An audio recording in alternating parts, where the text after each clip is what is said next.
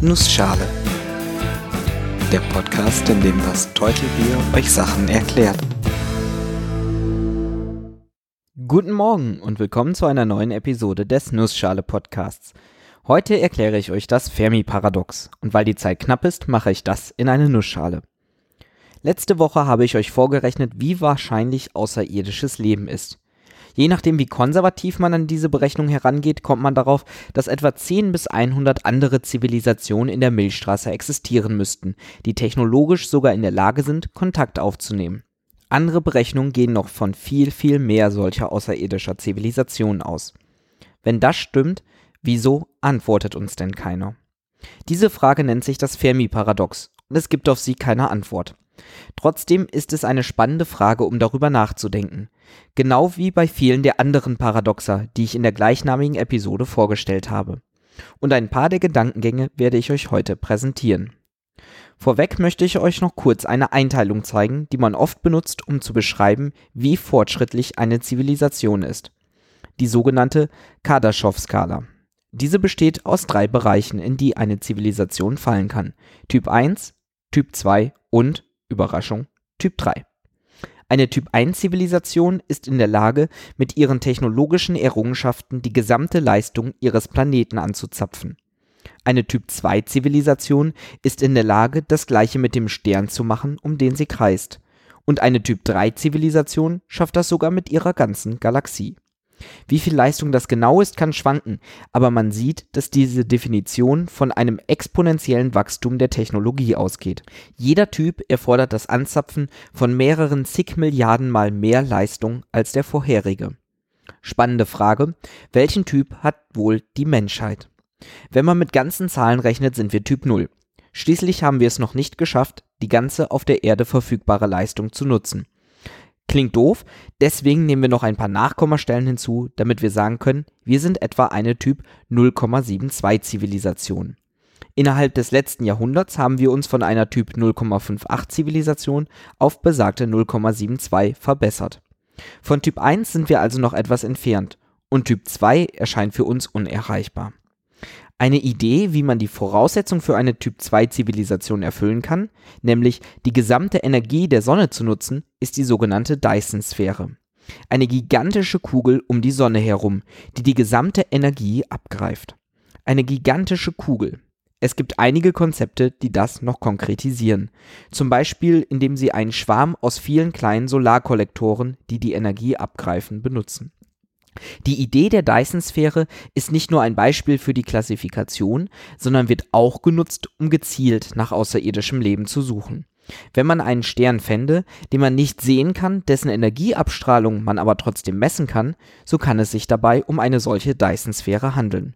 Und damit um ein Anzeichen für eine Typ-2-Zivilisation. Ein solcher Fund wäre ein gewaltiger Durchbruch für die Suche nach außerirdischem Leben, ist bisher aber noch nicht zweifelsfrei gelungen auch wenn es einige beobachtete Phänomene gab, die dafür in Frage kommen könnten, meistens aber anderen Ursprung haben. Man merkt, Zivilisationen höheren Typs würden mit ziemlicher Sicherheit einen Fingerabdruck hinterlassen, der groß genug ist, dass selbst wir ihn mit unseren beschränkten Mitteln wahrnehmen müssten. Warum haben wir also noch nichts gefunden? Eine simple Antwort wäre, da ist halt nichts, wir sind tatsächlich allein. Man nennt das auch die Rare Earth Hypothesis, die Annahme, dass die Umstände, die zur Erschaffung des menschlichen Lebens geführt haben, wirklich sehr unwahrscheinlich sind. Würde man diese Wahrscheinlichkeiten in der Drake-Gleichung entsprechend wählen, müsste das gleiche herauskommen. Zivilisationen sind extrem unwahrscheinlich und wir Menschen existieren nur wegen einer Verkettung extrem glücklicher Zufälle. Diese Theorie wird oft als recht wahrscheinlich angesehen und entweder damit begründet, dass erdähnliche Planeten selten sind oder damit, dass die Entwicklung menschlichen Lebens unwahrscheinlich ist. Ersteres kann man mittlerweile widerlegen. Wir haben schon etliche erdähnliche Planeten gefunden. Letzteres kann man weder beweisen noch widerlegen. An dieser Stelle möchte ich aber eine Theorie einbringen, nach der Leben nicht mal zwangsweise auf Kohlenstoff basieren muss, sondern außerirdisches Leben auch ganz anders und für uns unvorstellbar aussehen kann. Die Grundannahme, alles Leben müsse eine Basis wie menschliches Leben haben, wird oft als Kohlenstoffchauvinismus abgetan, was ich eine sehr amüsante Bezeichnung finde. Eine weitere Theorie besagt, dass in der Evolution von intelligentem Leben irgendein Schritt existiert, der so gut wie nie geschafft wird. Man nennt das den großen Filter. Entweder haben wir den in unserer Evolution schon hinter uns und wir sind eine der extrem seltenen Zivilisationen, die den evolutionären Schritt geschafft haben. Oder wir haben den großen Filter noch vor uns und schaffen ihn vermutlich nicht. All diese Theorien haben gemeinsam, dass es gar keine höheren Zivilisationen gibt. Sie alle haben relativ logische Argumente und wir können leider einfach nicht zeigen, welchen davon richtig ist. Es bleibt also eine offene Frage, warum es keine weiterentwickelten Zivilisationen gibt falls es überhaupt keine weiteren Zivilisationen gibt. Es gibt auch Gedankenexperimente, nach denen solches intelligentes Leben höheren Kardaschows-Typs existiert.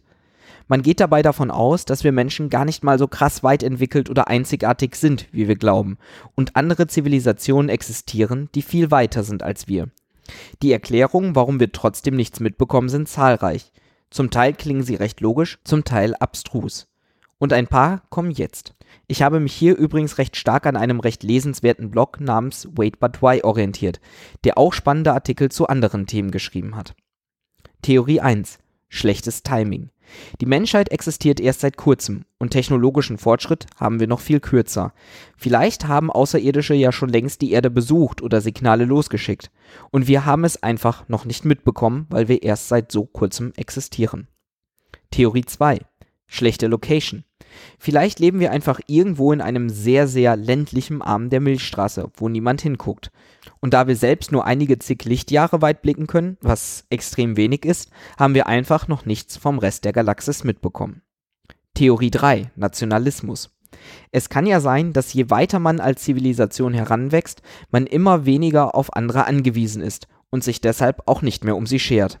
Wer eine Dyson-Sphäre hat, kann es sich in ihr ja schön gemütlich machen und muss nicht mehr nach außerirdischem Leben suchen, mit dem man vielleicht kooperieren kann. Das wäre schon etwas traurig, aber auch unter uns Menschen denken ja leider einige so. Theorie 4. Es gibt immer ein größeres Übel. Vielleicht sind wir Menschen einfach totale Idioten, die noch nicht verstanden haben, dass es eine sehr dumme Idee sein könnte, die eigene Position ins Universum hinaus zu posaunen, weil dort ein größeres Übel wartet vielleicht in Form anderer Zivilisationen, die gerne kleinere Zivilisationen zerstören. Theorie 5. Es gibt genau eine größere Zivilisation, die alle anderen klein hält. Genauso wie wir Menschen es auf der Erde mit allem anderen Leben machen. Theorie 6. Unsere Technologie ist einfach nicht fortschrittlich genug, um die Kommunikation der Außerirdischen mit uns wahrzunehmen. Theorie 7. Wir haben Kontakt zu Außerirdischen, aber die Regierung hält das geheim. Kein Kommentar. Theorie 8, der galaktische Zoo. Es gibt andere Zivilisationen, die sehr fortschrittlich sind, sich aber nicht in die Belange der Erde einmischen. Entweder um uns einfach nur zu beobachten oder aber um uns nicht mit Technologie, mit der wir nicht umgehen können, auszurüsten. Theorie 9. Es gibt viele Zivilisationen, die auch mit uns kommunizieren, aber sie tun dies auf einem Level, das wir nicht verstehen können. Also nicht im technischen Sinne, sondern im Verständnissinne.